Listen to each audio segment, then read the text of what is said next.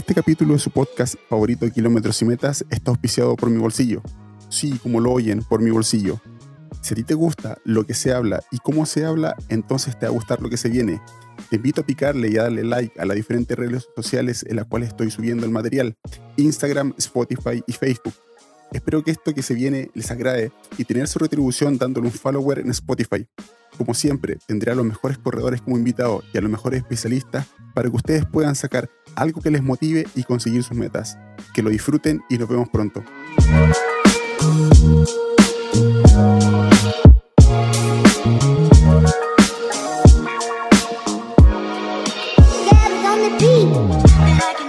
Gustavo, ¿cómo estás?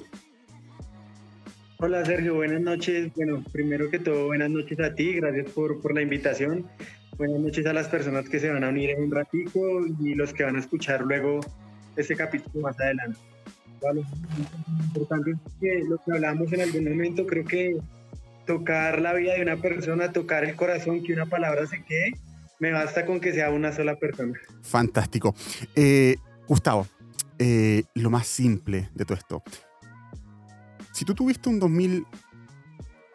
De partida hay que, hay que comentar de que tú tuviste una vida muy corta, has tenido una muy corta de lo que es el trail running en sí, porque tú vienes de un deporte, de otro deporte, y que tu vida es muy corta. ¿Tú crees que el 2020-2021 ha sido un retroceso en relación al avance que tú estabas llevando? Uy, Sergio, me parece una muy buena pregunta. La verdad, creo que eh, han sido pocos años, pero han sido pocos años que han ido constantemente en, en, en, ascenso, en aumento, digámoslo así. Y, sin duda alguna lo que ha sido el 2020 y el 2021, creo que más allá que un retroceso ha sido como, como un detenimiento, como una pausa. Entonces creo que sí, sí se ha detenido porque digamos que el año pasado para, para mí la idea era estar en Europa compitiendo. Y iba a tener como mi primer temporada seria, bien organizada. Y pues bueno, desafortunadamente no se pudo hacer, entonces creo que sí, desafortunadamente ha sido un gran detenimiento. Sin embargo, no lo llamo retroceso porque la idea aún para este año, para el 2021, es eh, tenerla pues como la tenía cuadrada para el 2020, tenerla para este año, pero ya como ahorita lo que queda del 2021, si, si todo sale bien, si todo se, se organiza. Y ahora bien, eh, cuando, cuando yo te planteo de que no van las cosas que uno, como uno quiere, ¿cierto? Y tal vez, no sé si el retroceso significa algo significativo para ti porque tienes muy poco tiempo practicando este deporte. Eh, ¿Tú tienes un entrenador ahora o te entrena algún familiar? No, no, no, durante todo, todo todos los años que he estado, que básicamente pues es como mi, tercer año, eh, he tenido entrenadores eh, diferentes, pero he tenido ah, solamente los primeros meses que empecé como muy empírico, fueron los, los únicos meses que no tuve entrenador. ¿Y cómo, ¿Y cómo tú tomas en serio este deporte? Porque hay mucha gente que dice, ok, me estoy saltando de un deporte a otro y voy a probarlo. No le voy a dar, eh, no le voy a invertir mucho tiempo, no le voy a invertir mucho dinero tal vez. Eh, ¿Cuándo te das cuenta tú que tienes que invertir para tener mejor resultado? ¿En qué momento?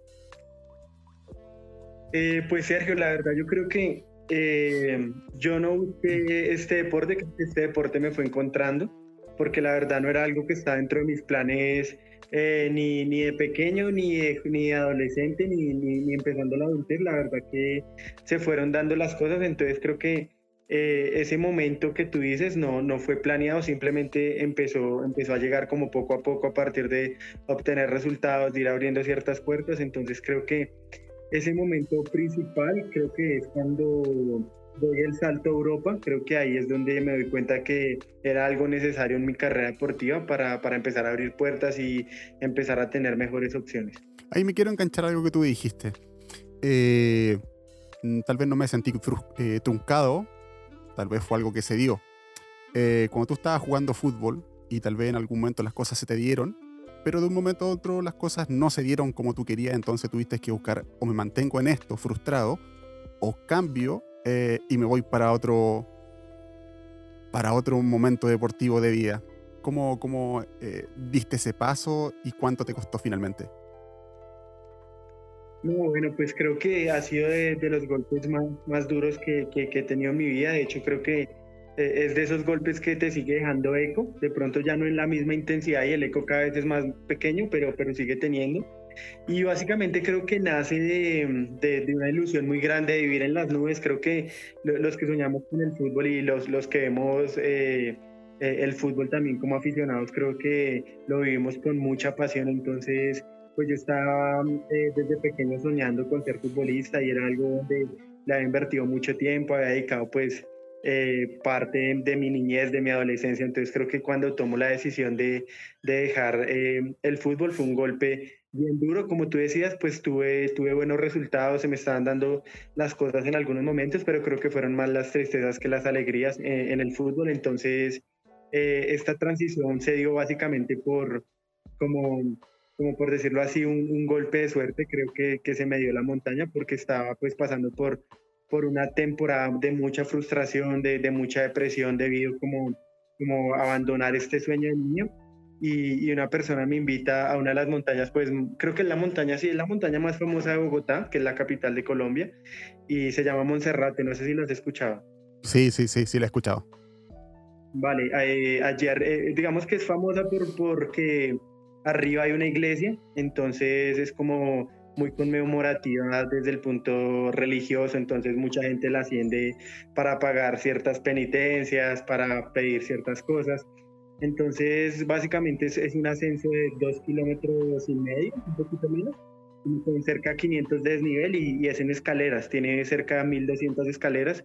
Entonces, alguien me invitó allí y, ahí me empecé a, a, enrutarme como con la montaña, y, pero lo que te digo, no, no tenía ni idea de este mundo de de correr, de trail, no sabía nada, pero así fue como el paso a paso. Creo que nació a partir de una frustración, como por pasar un poco el tiempo, por pasar un poco la frustración y no sabía que iba a encontrar como, como un nuevo deporte. Oye, eh, en base a esto mismo, eh, tal vez tú estás... Ah, te lo, te lo, voy a plantear como una pregunta para ver si tú la has pensado en este, de esta forma. Tal vez tú estabas tan maduramente planteado en el fútbol que inmaduramente planteado en lo personal, que el golpe fue mucho más fuerte cuando tuviste que renunciar a tu sueño? Sí, definitivamente, y creo que yo, yo, yo lo resumo también así. Creo que si algo me faltó en el fútbol, eh, no lo veo tanto, digamos, como, como en talento o en capacidades, pero sí lo veo mucho desde el punto de vista mental. Creo que me faltó como mucha madurez deportiva y creo que se debe a que eh, a la de los, de los 17, 18, que ya empiezas a ser como eh, viejo para el fútbol, eh, ahí yo aún no alcanzaba como esa madurez que, que, que, requería, que necesitaba para enfrentar pues ciertas competencias, ciertos retos, ciertas pruebas. Entonces creo que si, si algo me hizo falta en ese punto fue, fue, fue, fue el fútbol. Fue, fue la parte mental, digámoslo así. Y cuando, cuando tú me hablas finalmente de que ya estás en una nueva depresión, ¿cierto? Cuando, cuando ya todo, como se dice la canción, todo se derrumbó, eh, ¿en qué momento tú decides crecer? ¿En qué momento tú decides avanzar y cómo se da ese paso? Porque esto es como la adicción finalmente, a mi entender, cuando uno tiene una depresión. O te mantiene la depresión, que es una adicción, o, avanzas. Y el avance, aunque tú tengas muchos amigos y mucho apoyo detrás, parte por lo personal, ¿cómo avanzaste tú? ¿En qué momento decidiste avanzar? Yo creo que, que eso se lo debo mucho a, a, la montaña, básicamente, porque afortunadamente, como te digo, empecé sin saber qué era la montaña, simplemente iba a Monserrate, no sabía que eran más montañas, no, no sabía que eran competencias, no, no conocía nada de ritmos, de desnivel, de zapatillas, no conocía absolutamente nada. Sin embargo, creo que a medida que empiezo a ir avanzando, conociendo personas, conociendo eh, competencias, obteniendo resultados, un resultado me fue llevando a una nueva prueba y una nueva prueba me llevaba a otra. Entonces creo que el hecho de estar enfocado en decir, bueno, eh, en 20 días tengo tal carrera, eh, supero esta prueba, si hago tantos puntos voy a llegar a esta, como que en los retos deportivos que se me iban enfrentando. Inicialmente eran retos pequeños y a medida del tiempo empezaron a crecer esos retos. Creo que eso hizo que, que el tema como de la frustración y el tema de la depresión empezara a enrutarse de otro modo. No digo que se iba, pero se mantenía ya como no en primer lugar. Entonces creo que ese fue como, como el punto de partida, los retos deportivos que, que se me iban dando creo que me, me, me hicieron ir, ir, saliendo poco a poco y cada vez dejarle un lugar menos importante en mi vida a este tema. ¿Y cómo, cómo tomaste, eh, eh, eh, cómo ¿cómo avanzaste a tomar el deporte más como una, una opción más que una decisión? Eh, no te Mira, cuando, cuando tú tomas eh, el deporte es una opción. Si tú quieres lo practicas o no lo haces. Pero la decisión de querer hacerlo no es de la obligación, sino que es del querer y del sentir que debes hacerlo. Son algo parecido, pero no es lo mismo, pero, no vienen, pero vienen atadas finalmente. Sí, bueno, lo, básicamente em, creo que em, hubo un punto de partida y fue la primera competencia que hice. Yo la verdad em, no confiaba nada en mí en este deporte porque digamos que toda la vida había, competido y había estado preparándome para un deporte como el fútbol eh, totalmente diferente en equipo, con eh, objetivos diferentes, esfuerzos diferentes, entonces yo no estaba preparado para, para competir, digamos, en un deporte netamente físico. Entonces eh, se me da la opción por primera vez de participar en, en, un ascenso que se llama Ascenso a la Torre Colpatria, no es trail, sin embargo es Tower Running, no, no sé si lo has escuchado. Sí, sí, sí. Entonces ascender a, a edificios, rascacielos y bueno, en Bogotá el edificio más alto en ese momento era la Torre Colpatria, 50 pisos. 50 pisos. Y digamos que la, dificultad nace de, de, más, eh, el, el, primer escalón, digamos, está sobre los 2.600 de altura, entonces desde ahí ya empieza a faltar el aire y creo que el último escalón está cerca de los 3.000. Entonces ahí empieza em, como a encaminarme y a empezarlo a ver como una decisión, porque lo que te digo, yo pensaba que no eh, servía para competir, pensaba que eh, me iba a ir muy mal, incluso no estaba seguro si iba a ser capaz de terminar. y afortunadamente en esa primera prueba eh, obtuve el décimo puesto, de Entonces creo que ese fue como ese punto de partida, de decir como no creo que vale la pena y quiero empezar a prepararme. Pero empecé a tomar, eh, tomé la decisión en ese momento no de más carreras porque la verdad no sabía que existían, simplemente dije tengo todo un año para preparar la próxima Terracol Patricia. Esta vez que decimos sin entrenar, eh, sin un plan, sin ningún objetivo, creo que la próxima vez puedo estar entre los primeros y, y esa fue como, como ese punto de partida de, de, de, dejarlo de ver como una opción y ya empezarlo a tomar como una decisión. Ahora bien, me hablaste un poco del fútbol, que, que, es compañerismo, que es, que es jugar con más personas, tener que depender y ser autodependiente, ¿cierto? En el mismo momento cuando uno juega al fútbol. Eh, ¿Cómo es ahora hacer un deporte en donde se, es ser autodependiente, autosuficiente, en donde tienes que conocerte más que el mismo entrenador para saber si la carrera en donde participas vale la pena. Eh, ¿cómo, ¿cómo, aprendiste a hacer eso y, y, cómo has mejorado eso? Pues bueno, antes de nada, Sergio, me gustaría decirte que haciendo como un paréntesis que me, me, me, me parece muy chévere sus preguntas, he estado en en varios live y bueno, de cierta forma en todos he disfrutado, pero, pero creo que tus preguntas me gustan mucho porque van, van muy como, como a lo personal y a eso que nadie alcanza a llegar con simples preguntas. Se necesitan de grandes preguntas como para entrarle bien a la persona, entonces me parecen muy, muy chéveres porque, porque a mí me gusta profundizar mucho ese tipo de temas y bueno, respecto a lo que dices, creo que eh, sí, el, totalmente el panorama cambia muchísimo porque bueno, empezamos el fútbol eh, tú dices voy a jugar fútbol, pero tú nunca dices voy a jugar a correr. Entonces creo que en esto cambia muchísimo. Cuando eh, entrenaba fútbol a veces me daban 3, 4 horas de entrenamiento y se me pasaban así, casi que ni la sentía y como que terminaba de jugar y sentía la, el deseo de querer seguir jugando, cosa que en el trail prácticamente nunca pasa. Terminas el último kilómetro, los últimos 100 metros con lo justo y no quiere saber de volver a correr al menos hasta mañana. Claro. Entonces ahí empieza a darse cuenta de la diferencia de, de, esfuerzo y de, yo le, le, llamaría como desgaste mental. Creo que nunca he salido a jugar a correr, siempre es más como, como una responsabilidad, como, como una lucha interna, como un, un disfrute totalmente diferente, ¿sí? Y creo que eso varía mucho con el tema de, de, la soledad y con el tema de que pues, es un deporte completamente individual. Creo que lo, lo fui aprendiendo poco a poco. Nosotros solemos entrenar, todas las personas decimos, bueno, quiero ir a mejorar hoy resistencia, quiero ir a mejorar velocidad, quiero ir a mejorar eh, flexibilidad, pero creo que siempre lo que estamos mejorando de fondo es la cabeza, siempre, siempre, siempre, sea la, la capacidad que estemos desarrollando de fondo lo que estamos trabajando en la cabeza. Entonces creo que poco a poco, eh, inicialmente trataba era de mejorar mi, mi tiempo en Monserrate, de subir más rápido, de bajar más rápido, de cada vez ser más técnico, de correr en las partes donde no era capaz de correr, pero eh, realmente lo que estaba entrenando era mi mente y creo que ahí poco a poco se fue desarrollando, entender que tenía que empezar, eh, más que ahora un juego en equipo, era un juego contra Gustavo y Trago y tenía que, irlo enfrentando a diario, a diario, a diario para, para mejorar y pues eso poderlo expresar en las carreras. Ahora bien, cuando uno dice ir al cerro es súper fácil porque uno finalmente se amolda a la situación.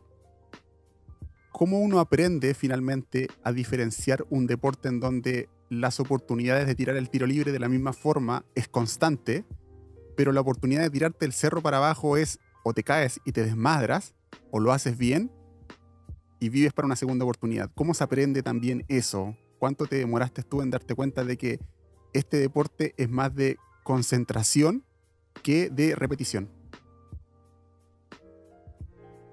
Sí, bueno, creo que de, hecho eso es algo que, que, me gusta mucho de la montaña, más, más que de, de correr calle, de correr creo que es el hecho de que el, el terreno te, te, obliga a estar muy concentrado, sobre todo cuando son carreras como el skate running que demandan de, de mucha concentración por lo técnico del terreno. Pues creo que eso es de lo que más me gusta porque eh, no, no, no, te deja pensar mucho, no te deja muchos vacíos de tiempo entonces creo que eso es de lo que más me gusta, pero claro, cambia totalmente el hecho de que un error en el fútbol te da, te da más chances, ¿sí? Te da más chances de, viene una nueva jugada, viene una nueva oportunidad de gol, todavía quedan tantos minutos del partido. Creo que en el trail errores demandan lesión, demandan perderse del recorrido. Entonces creo que sí, sí, sí requiere mucha, mucha más concentración. La ventaja creo que en mi caso es que eh, cuando voy corriendo, usualmente te preguntan, bueno, ¿y qué vas lo que más voy pensando es en la carrera. Entonces, ¿en qué posición voy? Eh, ¿Quién va adelante? ¿Quién va atrás? ¿Cuántos kilómetros me quedan de subida? ¿Cuánto de bajada? Eh, ¿En qué momento tengo que comer? ¿Cuándo viene un punto de, hidratación, de alimentación? Entonces, creo que esa es una gran ventaja para siempre estar muy, muy enfocado en lo de la carrera.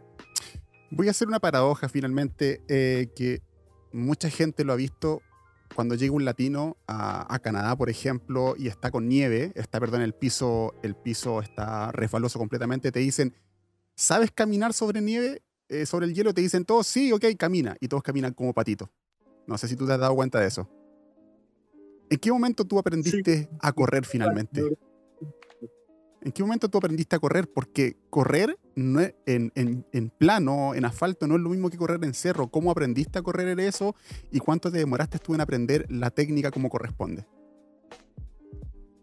Eh, bueno, pues digamos que todos creemos en algún momento que correr es algo innato, como, como caminar, que correr no, no requiere de, mucha ciencia y bueno, creo que a medida que va pasando el tiempo uno se da cuenta que, que detrás del correr hay un montón de cosas que incluso eso que tú, que tú llamas la técnica, detrás de eso hay horas y horas y horas de, de correcciones, de, de, trabajo. Y creo que eh, ese punto en el que yo empiezo a mejorar se dio luego de, de, practicar, digamos que mucho en Monserrate, pero ahí estaba agarrando una técnica, pues sobre todo de escaleras, porque pues es, es un cerro de escaleras, como te decía. Sin embargo, eh, ahí después de eso tuve mi primer entrenador que, que se llama Germán Aranda y en su momento era el entrenador de la selección Colombia de triatlón. Entonces íbamos mucho a un parque que queda en Bogotá y es un circuito no tan largo, más o menos como de dos kilómetros, pero es bien técnico y constantemente hay subidas, bajadas, subidas, bajadas, dos kilómetros. Entonces recuerdo cuando yo llegué donde él no, no sabía eh, nada de técnica, pero eh, di con una muy buena compañera, que más adelante esa compañera se convirtió en mi entrenadora, que se llama Mirta Realpe y bueno, ya tenía muchísima experiencia en el mundo de, de, la montaña, porque bueno, ya llevaba en ese momento creo que más de 15 años dedicada a esto, dedicada a las carreras de trail, de aventura, eh, de triatlón externa. Entonces afortunadamente di con ella y fue una persona que me empezó a enseñar. Entonces, básicamente mi tarea en los entrenamientos con ella era ir detrás, ir detrás solo para aprender cómo cogía las curvas, qué hacía en los terrenos que se podía alargar, qué hacía en los terrenos que tocaba eh, más cadencia, cómo ascendía, cómo bajaba. y cómo enfrentaba como cada una de esas diferencias que uno iba encontrando en el terreno. Y creo que a partir de eso eh, empecé a aprender y di con la fortuna de, de tenerla como compañera para, para aprender de, de, alguien con tanta experiencia. Y tú, ya que estás en un deporte nuevo, estás en un deporte nuevo, estás en un deporte que está dando fruto, eh, frutos, perdón. Eh, ¿Has aprendido a trabajar también con la frustración? Eh, sí, Sergio, claro. Sin embargo, creo que eh, creo que la mayor enseñanza respecto a la frustración me la empezó a dar el fútbol. De hecho, cuando llego a este deporte, llegué como muy a la defensiva respecto a las ilusiones y respecto a subirme a las nubes. Entonces, cada que me salía una oportunidad, por ejemplo, cuando me salió la oportunidad de Europa, eh, tardé mucho en creerlo y, solo decía, voy a ilusionarme en el momento en que yo ya esté subido en ese avión y, ese avión va a destino a Italia. ¿verdad? Pero eh, eso fue algo que me dejó el fútbol porque, bueno, en el fútbol también tuve en algún momento la oportunidad de ir a Europa y se me cerraron las puertas, entonces como que en este deporte he tratado de tener muy, muy los pies sobre la tierra y creo que eso me ha, me ha, me ha permitido eh, no frustrarme. Las veces que he tenido pues tristezas eh, las he superado rápido y afortunadamente a diferencia del fútbol este deporte me ha dado muchas más alegrías que tristezas, entonces creo que eh, no he tenido que luchar mucho con la frustración, afortunadamente, por, por esos dos motivos. Ahora, em, yo he tenido la oportunidad de conversar, como tú has visto, con, muchas, con muchos personajes buenos en Europa, ¿cierto? Eh, y que están cordialmente todos invitados ahí al podcast en Kilómetros y Metas. Em, entonces, muchos dicen ellos que finalmente uno de los pilares que no se ha trabajado mucho ha sido la parte cerebral, la parte psicológica. Eh, ¿no, creo que es, ¿No crees que esto para ti también es fundamental, sobre todo de dónde tú vienes y cómo tú llegaste al trail, sobre todo? Pero ¿desde qué sentido creen, dicen ellos trabajarla? Desde, ¿Desde, el punto de vista, digamos, profesional? Desde el punto de vista en donde tú te das cuenta de que quieres avanzar, pero a ver, en donde tú la alimentación está bien, en donde el ritmo está bien, el entrenador está bien, en donde tú llegas a la meta tú estás súper bien, pero en donde tú estás corriendo la carrera y tal vez te esfuerzas más de lo que, más de lo que debes, en donde le crees más al cuerpo que a tu programación, entonces tú te descontrolas cerebralmente y empiezas a perder la conciencia, la razón, la tranquilidad y tu planeamiento. A eso me refiero. Y eso hace también que no, te, no, no, no surjas. Claro, claro, no, yo creo que es un factor fundamental, por eso te decía que, que, nos confundimos un poco al creer que estamos entrenando ciertas capacidades, pero realmente la, la, la que manda, digamos, en sí es la, es, la mente y, y, dependemos mucho de ella. Eh, igual yo creo que eh, el hecho de que trabajemos mucho en las otras áreas como la alimentación, como el descanso, como el entrenamiento, como la frustración y todas estas cosas, creo que eso de cierta manera encamina un poco a la mente a que esté mucho más tranquila, porque yo voy a estar mucho más tranquilo y mucho más mentalizado si sé que hice muy, un muy buen proceso de entrenamiento a que si no lo hice. Sin embargo, creo que la mente también a veces eh, pues es terca y tiende a desviarse, incluso si todo está bien. Entonces creo que sí es muy importante eh, trabajar este tipo de cosas. Digamos que en mi caso, eh, no tengo, digamos, un acompañamiento psicológico. Eh, creo que el, acompañamiento psicológico o el trabajo que hago en este caso ha sido más como por experiencia propia. Digamos que en mi caso sirve bastante la, la, visualización. Creo que visualizarse cómo van a salir las carreras, visualizar casi que kilómetro a kilómetro, estudiar muy bien la carrera creo que eso hace que mi mente esté mucho más tranquila respecto a lo que va a enfrentar y respecto a lo que ya sabe que voy a hacer. Entonces creo que cada persona debe ir como encontrando cómo, cómo se siente mejor mentalmente, pero sin duda alguna creo que es un tema muy, muy importante. ¿Cuándo tú te diste cuenta que tú estabas progresando en el deporte? ¿En qué momento te diste cuenta de que estoy, estoy eh, poniendo mis huevos o mi dinero en entrenadores y estos entrenadores me dan fruto? Pero ¿cuándo personalmente te diste cuenta que estaba avanzando?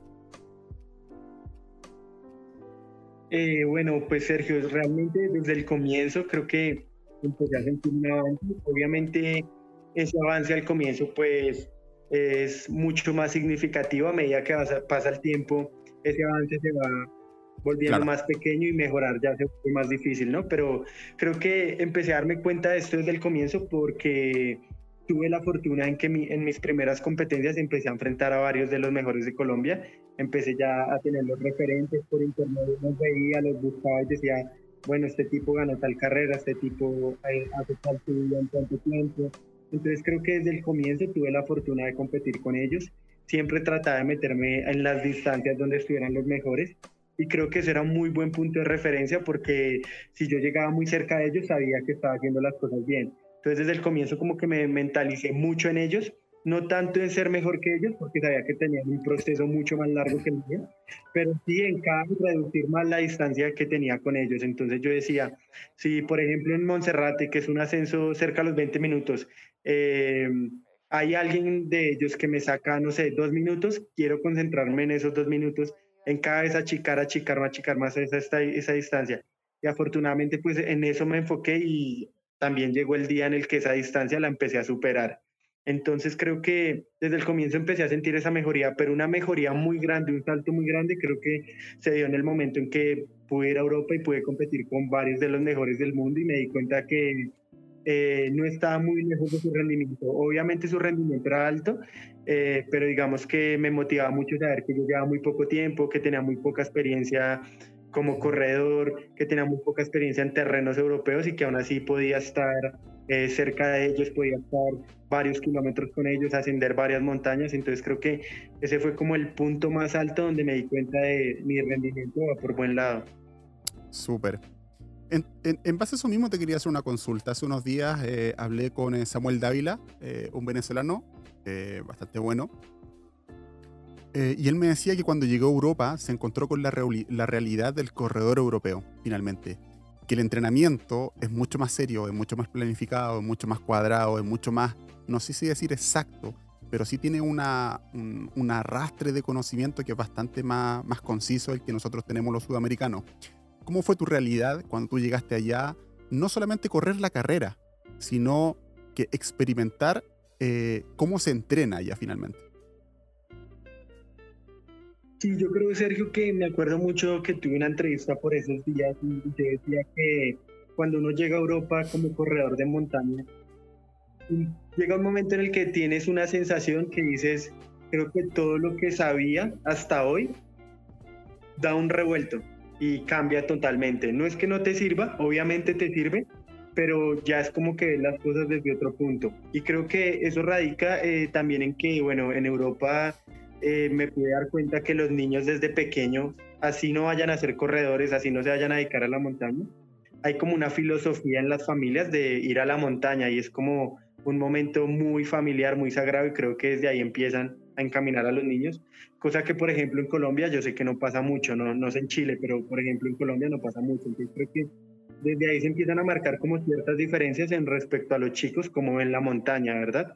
Eh, por otro lado, creo que el terreno cambia bastante, al menos digamos respecto a Colombia y respecto a lo que yo conocía.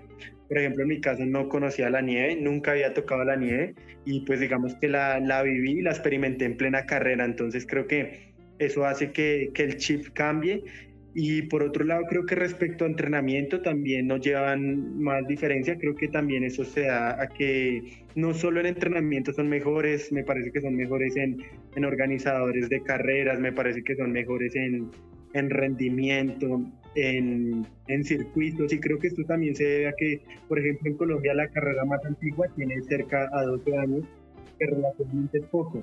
En Europa, no sé, carreras como Tierra Sinal eh, tienen ya más de 50 años, no, no estoy seguro exactamente, pero creo que tiene cerca de 70. Entonces, obviamente hay una diferencia marcada y han tenido muchos más años de ensayo y error, no solamente como organizadores, sino como deportistas, es decir, qué métodos de entrenamiento sirven más que otros. Y creo que eso radica en eso. Y ya digamos que respecto al tema de la disciplina, pues creo que eso ya va mucho más relacionado a, a la persona, porque puedes encontrar un europeo indisciplinado, pero también puedes encontrar un sudamericano muy disciplinado. Claro, claro. Ahora, haciéndote a ti responsable de lo que tú aprendes allá, ¿cómo eso lo traduces en conocimiento y también lo, lo transportas a tu país para que los demás crezcan? ¿Cómo, cómo, cómo se hace eso y cómo, has intentado también lograrlo? Eh, bueno, sí, te entiendo. Bueno, pues básicamente creo que desde, desde, que, desde que llegué a Europa, pues, y desde que he tenido las oportunidades de ir, pues he tenido constantes eh, lives, constantes entrevistas donde creo que siempre trato al máximo de, de, difundir como esas diferencias, no en pro de decir son mucho mejores, nosotros estamos muy atrás, sino en pro decir, creo que podemos llegar a ese punto, creo que no, si nos organizamos y hacemos las cosas bien, pronto podríamos estar como, como a la altura de ellos en, en diferentes niveles y en diferentes puntos. Eh, y creo que básicamente eso ha sido, por, por un lado, creo que algo que me ha servido muchísimo fue eh, eh, aquí en Colombia uno analiza mucho a los demás corredores, entonces como que dices, eh, a tal carrera va a ir tal persona, va a ir tal corredor, pero digamos que en Europa te das cuenta que hay un nivel tan alto que no hay ni siquiera tiempo de analizar quién va a ir porque son muchísimos.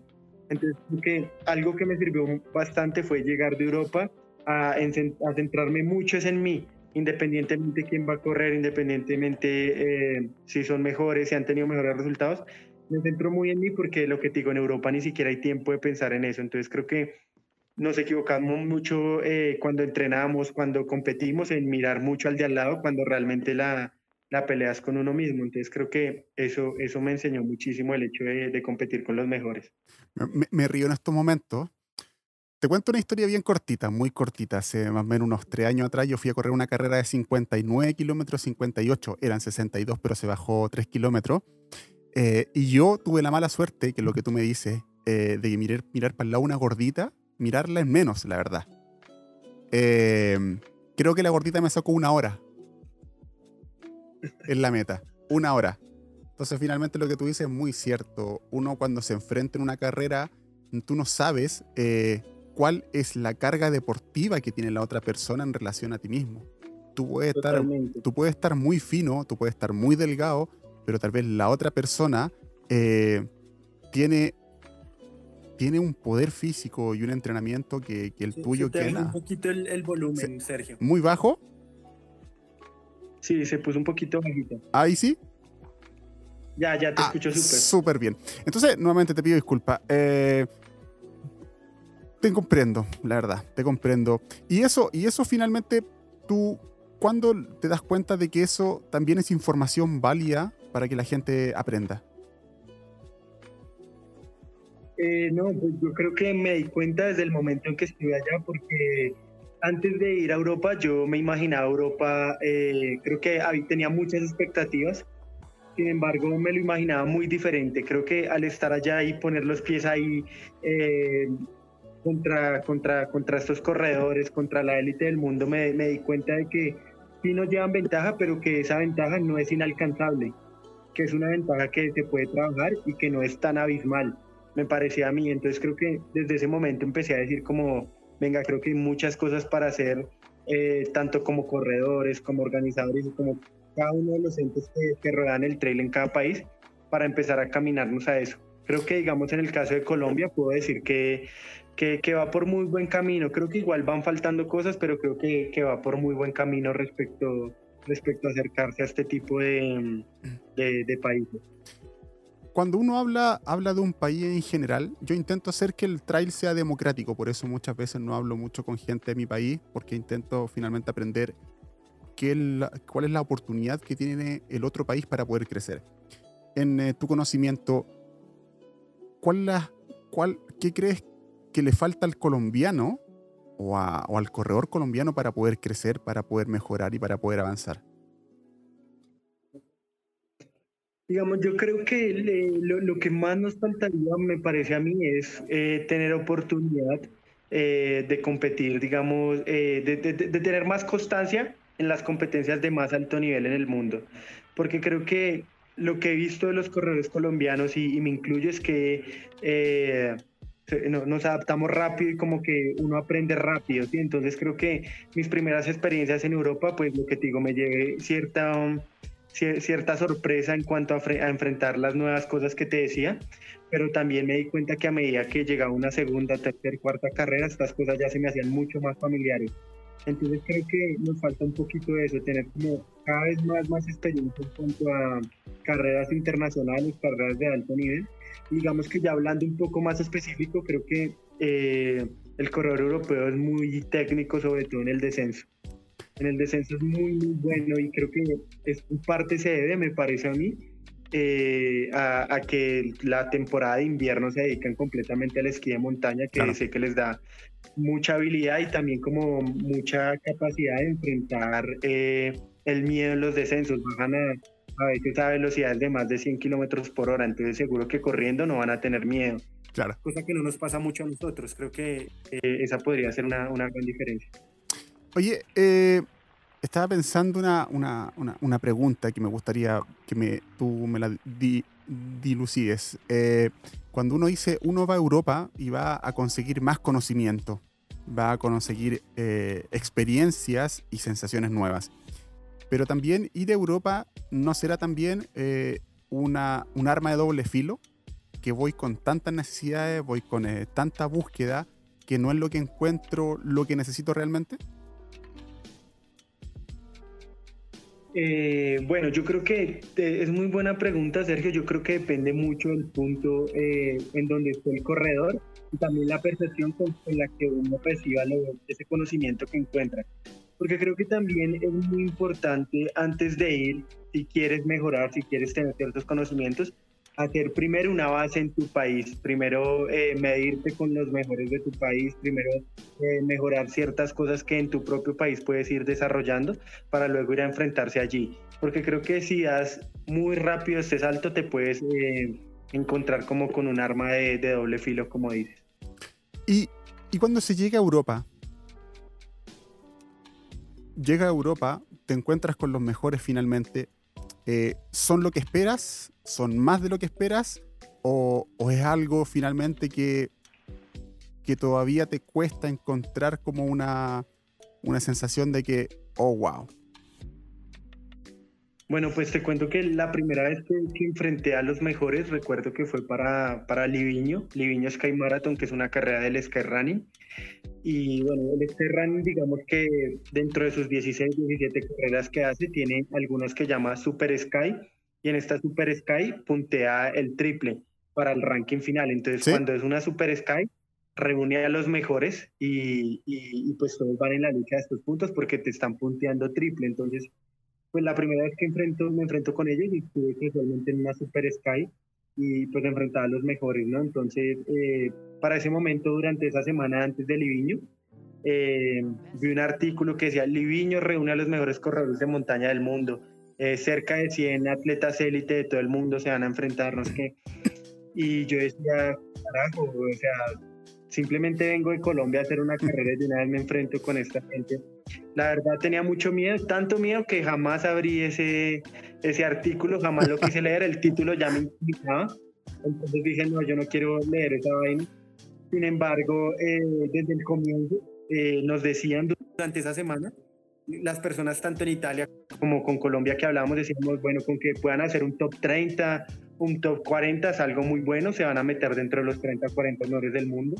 ¿Por qué nos decían eso? Porque pues en Colombia estábamos acostumbrados a pelear los primeros tres puestos. Entonces, ¿qué pasa? Cuando en Colombia sabes que arrancas y nadie te sigue, o muy pocos, en cambio allí vas a arrancar casi que de atrás y ni siquiera los vas a volver a ver, psicológicamente es un cambio brusco. Claro. Entonces, cuando nos habían mentalizado así, para no dejarnos caer, sigamos en el puesto 50 o en el puesto 60, sino seguir, seguir, seguir, ¿sí?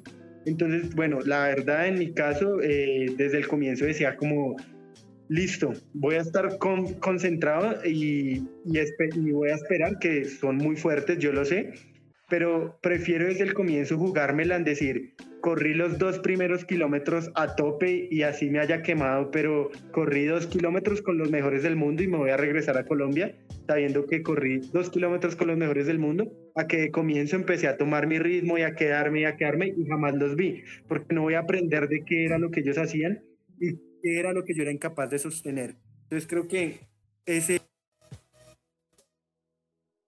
a tope con ellos. El Liviño básicamente son tres kilómetros verticales. Para que me entiendan, son, son 33 kilómetros con un poquito más de 3.000 de desnivel.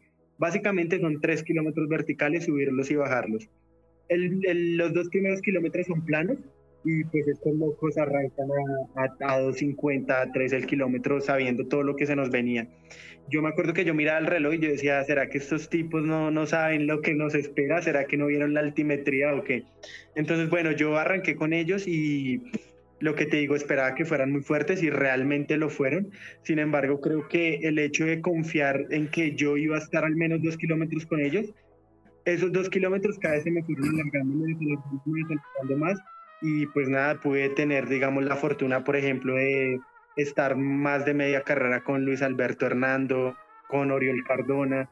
Entonces creo que estas cosas me empezaron a, enseñar que eran muy fuertes, pero que yo también podía estar ahí, que podíamos estar ahí, digamos, relacionándome con los sudamericanos que yo ya conocía, que no estaban muy lejos, pero que necesitábamos era seguir aprendiendo y seguir midiéndonos con ellos. Entonces creo que eh, básicamente eso fue lo que pasó. Sí son muy fuertes, pero me llevé la sensación de que no estábamos tan lejos como yo creía. Claro, claro. Hiciste una síntesis súper súper eh, completa de lo que fue tu carrera finalmente, sin hablar del puesto, sin hablar de nada. Hablaste de la sensación, hablaste de cómo fue el transcurso y cómo fue eh, eh, la experiencia. Em, ¿Tú crees que los logros finalmente son lo principal de lo que tú haces? ¿La experiencia que estás logrando de lo que tú haces? o lo que se viene a futuro de lo que tú estás haciendo? ¿Qué es lo principal para ti? Pues bueno, Sergio, ya para serte sincero, creo que todo es como un complemento. Sin embargo, creo que desde un inicio lo que más he querido tomar para mí, para mi crecimiento, ha sido como la experiencia. Por eso te digo que me la he jugado muchas veces por arrancar a ritmos que sé que no soy capaz de sostener pero ritmos que sé que me van a dejar mucha más experiencia, así me dejen un mal resultado porque de pronto eh, me, me, estallé, acá en Colombia decimos así, me estallé los primeros kilómetros y no pude terminar, o de pronto terminé muy mal y perdí muchas posiciones, pero me quedo con esos primeros kilómetros donde pude correr con los mejores y creo que fue algo que empecé a aplicar desde el comienzo y, y me sirvió muchísimo. Desde el comienzo aquí en Colombia lo apliqué y en Europa lo apliqué, decir, no me importa que solo vaya a correr unos cuantos kilómetros a un ritmo bueno, pero me voy a llevar esa experiencia para ir a trabajarla. Cuando vaya a entrenar voy a pensar en qué era lo que yo era incapaz de sostener y cómo era que ellos lo hacían para empezar a aplicarlo. Entonces creo que eso traduce mucho a que para mí la experiencia va muy por encima del resultado y esa experiencia digamos que no solo se queda en carreras y en rendimiento, sino también el hecho de cruzar fronteras, de eh, conocer nuevas culturas, conocer nuevos tipos de entrenamiento, de montañas. Creo que eso realmente es muy enriquecedor y hay una, hay una frase de Kilian que dice que seguramente en 40 años no voy a recordar fue primero, segundo, tercero, pero sí recordaré fue las emociones vividas y creo que comparto muchísimo esa, esa frase de él. Me voy a agarrar de ahí mismo, de la última persona que nombraste finalmente. Todos cuando, cuando dicen, oh, quiero ser como él, para poder eh, tal vez vivir o experimentar lo que él pudo haber experimentado. No quiero que tú seas nacionalista con la pregunta que te voy a hacer, pero ¿Saúl Padua o Kilian Jornet en kilómetro vertical? Ah, mira. Eh, bueno, yo, yo he tenido la oportunidad de, enfrentar a Saúl varias veces y creo que sin duda alguna eh, su fuerte es el, el kilómetro vertical y la verdad, la verdad, eh, creo que me sesgo, por más de que te diga que no, me sesgo un poco por, por el lado colombiano y me, iría sin duda por, por, Saúl. Gran persona, gran persona, muy, muy buen amigo. Eh, nada que decir. Em, porque claro, porque la gente finalmente siempre, es como lo que se dice, el patio del vecino siempre va a ser más verde que el propio. Em, cuando cuando tú te enfrentas afuera y te das cuenta que tienes un compatriota que también vale la pena, no, no te sentirás también enrobiado, enojado de que las marcas siempre privilegien al extranjero más que al nacional? Eh, pero por, qué lo dices? Porque, porque mira, en tu caso tú tienes una marca, ¿cierto? Que te está apoyando eh, de una forma que, que tú lo sabes eh, personalmente, pero, pero la marca eh, siempre te ve cuando tú ya tienes buenos resultados, no cuando tú estás demostrando una progresión. ¿Tú no crees que, que existe tal vez un enojo muchas veces de muchos corredores de decir, hey, ¿Por qué te preocupas del extranjero que está creciendo y no te preocupas de mí, que soy de tu país, que también estoy creciendo y que puedo ser mucho mejor que el otro? Claro, claro, Sergio, pues sin duda, pero yo creo que eh, pues como, como, como todo negocio, como toda empresa, creo que ambas partes van, van en busca de un beneficio. Y las marcas, por más de que queramos ver lo contrario, ellas no, no les interesa mucho el, el, ¿cómo decirlo? Como el futuro lejano, sino están muy enfocados, es como qué me puede dar ahora y en un futuro, y en un futuro cercano. Entonces creo que eso hace que, que, no haya una paciencia, una tolerancia decir, puede ser muy bueno, pero todavía le faltan varios años. Prefieren buscar rápidamente la persona que está en su mejor momento y que les puede dar más protagonismo que la persona que hasta ahora va en ascenso. Entonces creo que eh, es algo que la verdad pues, pues lo entiendo. Sin embargo, me gustaría que desde puntos diferentes pues eh, se pudiera ir cambiando un poco esa realidad, no tanto pensando en marcas, pero sí pensando en un apoyo eh, más fuerte para, para, el, para el trail por parte de las federaciones de, de, de atletismo de cada país y como estas entidades, que realmente creo que ellos como tal no están en busca de publicidad o en, o en busca de visibilidad, sino en busca de que eh, el nombre del país quede en alto y esto se puede pues poner a través del deporte, ¿no? Entonces creo que más allá de las marcas, creo que las marcas siempre van a tomar el papel de, de, de, entre comillas, oportunistas o, o buscar la, la, la mejor persona del momento. Ya que he hecho una curva completa de tu progresión desde cómo partiste, desde cómo has progresado, desde cómo te has esforzado, entrenadores, cierto, experiencia. Em, ¿En qué momento em, te encuentras tú de, tu, de, la campana de Gauss, de, del avance y progresión deportiva? Eh, ¿Pero te refieres como al pico más alto? Lo que pasa es que finalmente el pico más alto en un deportista, sobre todo de trail, es muy difícil eh, entenderla porque el deportista de trail tiene picos como, como muchos cerros seguidos. Vas a subir mucho, después vas a bajar porque el cuerpo tiene que recuperarse y tu pick es exclusivamente muchas veces para la carrera que tú te estás preparando. Pero también uno como deportista eh, dice, esta es mi progresión y siempre va aumentando y va aumentando, pero eh, mi, mi, mi límite de, de de aumentar experiencia, más potencia, tiene un cierto límite. ¿En qué momento tú te encuentras de esa, de esa elevación y crecimiento de, de, de, poder deportivo? Bueno, pues digamos que eh, yo creo que, como tú lo dices, ese límite se puede encontrar en, en varios momentos, no, no, puede ser un solo momento, pueden ser varios momentos. Y también es muy difícil medir si este momento fue más alto que este, ¿sí? Porque, bueno, cada uno completamente diferente, pero creo que el momento, digamos, de, de, que más alto he tenido, digamos, en cuanto a esto, creo que fue eh, la segunda vez que tuve la oportunidad de Europa. Iba, iba eh, clasificado pues como el único sudamericano que iba a, a correr como la, la, final del Skerrani en, en Italia, en Limón Sulgarda y desafortunadamente por, por una fascitis plantar pues no pude competir como, como quería, como lo había planificado, entonces creo que todo el rendimiento que llevaba acumulado para explotarlo en esa carrera, no lo pude hacer, digamos, por, por una molestia, por una lesión. Sin embargo, a los días, pues, pues fui invitado eh, por parte de Marco de Gasperi a, a una carrera eh, mucho más local, pero que reunía a varios de los mejores de Italia y que, bueno, digamos, al ser una carrera por, por organizada por Marco, reunía a varios de, de los mejores de allí y creo que ahí fue donde pude explotar mi mejor rendimiento. A pesar de que en los últimos días no pude entrenar con la mayor eh, comodidad posible debido a esta molestia, pero creo que el rendimiento se acumuló ahí, el rendimiento que venía preparado para la final del Running se acumuló ahí, creo que ha sido como de los puntos más altos, sin embargo, lo que te digo, seguro hubieron picos también altos como Liviño, pero que son difíciles de comparar realmente cuál, cuál era mejor que otro. Claro, sí, te comprendo, te comprendo. Eh, Ahora estamos en un 2020, 2021, me, me quedé en el pasado.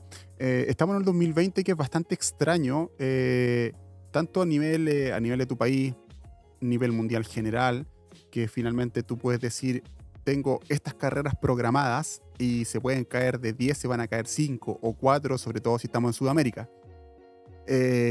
Tú ya con tu entrenador, tú te has programado para las carreras que vienen de este año, tanto tal vez a nivel internacional o tal vez a nivel eh, nacional?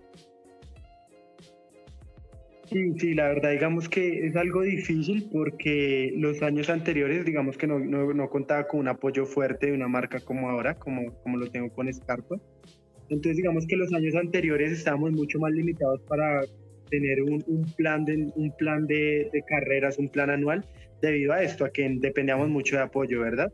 Pero digamos ahora que cuento con ese apoyo, pues eh, se, se, se, ve trancado por, por la pandemia, por todo lo que se está viviendo. Entonces claro. creo que nunca ha habido como esta total claridad. Sin embargo, la forma en la que lo he manejado es partiendo de un plan ideal, de que todo va a salir bien y partiendo de que no van a haber ninguna restricciones, de que no van a haber cancelación de carreras y a partir de ese ideal ir trabajando e irnos acomodando. Creo que la clave ahorita eh, en la pandemia para todos y si algo nos ha enseñado es como a irnos acomodando, a ser flexibles, con lo que tenemos planeado, cómo lo vamos a ir cambiando y creo que eso es algo que voy a ir haciendo. Si la primera carrera que tengo programada se me da, la voy a hacer. Si la segunda no, ahí ya buscaré la forma de, de encontrar de pronto una carrera de, de menor nivel o de pronto eh, acomodar un entrenamiento diferente para esa fecha. Entonces, la idea es irse acomodando y a partir de eso pues irán dando las cosas. Claro, era muy difícil, sobre todo para un... Es muy difícil sobre todo para un sudamericano, tener que cuadrar los tiempos, sobre todo que, que, que, es llegar a hacer una, pre una, una precarrera, o sea, pretemporada mínima de un mes para poder estar bien para una carrera que por muy bajo nivel que tenga, tal vez para ellos, para uno es muy fuerte, muy importante. Totalmente, sí. Es más difícil para nosotros. Oye, eh, para terminar la conversación, eh, me gustaría realizarte una, una pequeña consulta con respecto a, tus necesidades finalmente. Eh, hemos hablado mucho de de, de, lo que te pasó, de por qué llegaste al trail. Hemos hablado de tus logros, hemos hablado de tu recorrido para poder llegar donde estás. ¿Cuál es tu necesidad ahora? ¿Cuál es tu búsqueda ahora finalmente si ya sabemos que el deporte y la satisfacción de deporte que no encontraste en el fútbol está llegando acá? ¿Cuál es tu necesidad hoy? Bueno, pues digamos que esa necesidad, yo creo que hoy, hoy por hoy, digamos, en el trail, esa, esa necesidad se, se vuelve muy relacionada a lo que estábamos hablando inmediatamente ahorita y es el hecho de que la necesidad es que se, se den todas las opciones, eh, digamos, en, en, el mundo con lo que está pasando, para que se puedan abrir las competencias que tengo programadas y allí poder, digamos, como demostrar eh, el nivel que, que pude mostrar en las otras eh, versiones que estuve en Europa, pero pues está ya eh, con mucho más experiencia, con mucho más apoyo, con muchos más kilómetros. Entonces creo que la necesidad ahorita se vuelve más, más que interna como externa, que las cosas que están pasando afuera se acomoden para que yo pueda mostrar eh, como mis capacidades eh, físicas y, y deportivas. Fantástico. Gustavo, quiero agradecer tu tiempo, tu participación, tu simplicidad, tu buena onda, tus ganas, y finalmente quiero agradecer finalmente eh, principalmente tu poder personal para poder, para poder dejar atrás una, una difícil situación como fue la depresión y encontrarte ahora en el otro lado del espejo. Quiero agradecer eso porque eso también le da oportunidades a muchos muchachos que tal vez te van a conocer por este podcast, por este audio o por otras plataformas en las cuales van a participar y que tú les das una forma de poder crecer y poder avanzar en su situación. No, Sergio, pues de verdad, muchas gracias por, por tu tiempo también, por, por tenerme en cuenta. No, no sé a qué momento se te, se te ocurrió, digamos, tenerme como invitado, me gustaría saber eso, pero eh, de verdad, si algo te agradezco, va muy relacionado a lo mismo y es como darle cierto valor y querer resaltar ese tema porque creo que si le da cierto valor y, cierta, y cierto resaltador al tema como de, de vencer la depresión, de afrontarla, de superarla, creo que es porque eh, dimensionas lo que significa y también dimensionas lo que es no solo vivirla, sino también como eh, superarla. Entonces te, te, agradezco mucho por, por darle ese valor y, y, tener esto en cuenta. Y que finalmente, ¿sabes por qué me interesa mucho esto? Porque lo bueno del, del running o del trail running que es un deporte muy barato. Muchas veces la persona, ¿qué es lo que dice cuando está con depresión? Es anda al psicólogo. Anda, no sé, pues anda al psiquiatra, anda a tratarte, ¿cachai? Pero muchas veces la gente necesita más descomprimirse que ir a tratarse, pero también ir a correr es ir a tratarse, es tratarse uno mismo. Totalmente, totalmente, totalmente, pero no me respondiste por qué, me, me, elegiste en algún momento. Ah, eh, porque eres bueno, hombre. Porque eres bueno, simple. Yo, si te das cuenta, con el 90% de las personas con las que he conversado tienen algo que decir, algo que hablar, pero la, la, la importancia de que tienen de hablar ellos es que eh, tienen un pasado que los hace ser, tienen, tienen un pasado que los hace pertenecer y también tienen un pasado que los hace ser contables, ser eh, experimentables y ser, eh, ser evaluables. Vale, no, un total gusto, Sergio, de verdad lo que te decía, me siento muy orgulloso de haber hecho parte de, un capítulo de tu podcast, de, compartir un lugar con, con corredores como, como Alejandro, como Saúl, como Edward, como Remigio. De verdad, muchas gracias y seguro estaré enganchado con, con los demás capítulos. Entonces, muchas, muchas gracias por, por tenerme en cuenta. Entonces lo que tú me dices, ahora vaya a estar entre medio todos esos corredores que están ahí en el listado más abajito. Vale, así va a ser. Oye, un gusto, Gustavo. Estamos hablando, así que chicos, a disfrutar. Eh, Gustavo, un increíble corredor. Están completamente invitados a los demás capítulos. Así que chicos, ánimo, fuerte, suerte y a darle.